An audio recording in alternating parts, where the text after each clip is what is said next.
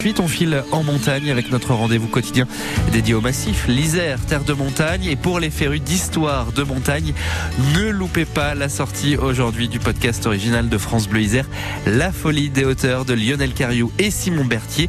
Et cette année, nous partons au bout du monde, nous explique Lionel avec Christophe Chardon. Oui, on a fait une, une thématique euh, cette année pour euh, pour la saison 3.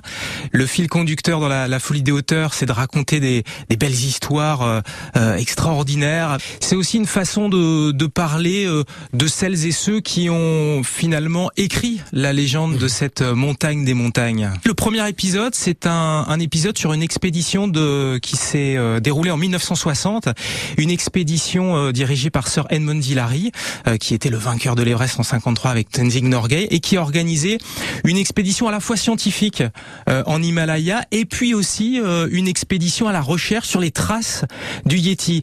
Et j'ai rencontré, parce que c'est aussi un des, des, marqueurs de cette série, c'est on essaye toujours avec Simon Berthier, le, le réalisateur, on essaye toujours d'avoir des témoins de, de, première main, des gens qui ont vécu euh, l'aventure.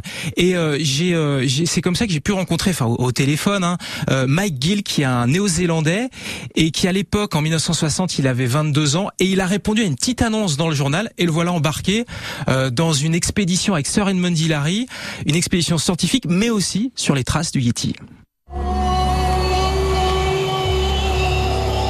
Enfin, les explorateurs sont équipés de fusils hypodermiques pour attraper l'animal vivant et rapporter ainsi la preuve incontestable de son existence.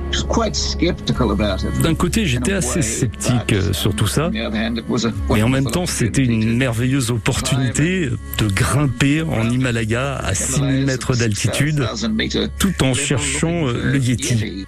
Où est-ce que vous allez nous emmener encore euh, dans cette folie des hauteurs? Ah, il y a plein de personnages. Euh, il y a euh, notamment Miss Hawley qui a été l'archiviste, la chroniqueuse de, de l'Himalaya pendant une cinquantaine d'années, qui a suivi toutes les grandes expéditions. Donc il y y a un portrait, il y a l'histoire de, de, de Miss Hawley. on a aussi la première descente en surf de l'histoire de, de, de l'Everest. C'est un, un Français, Marco Sifredi.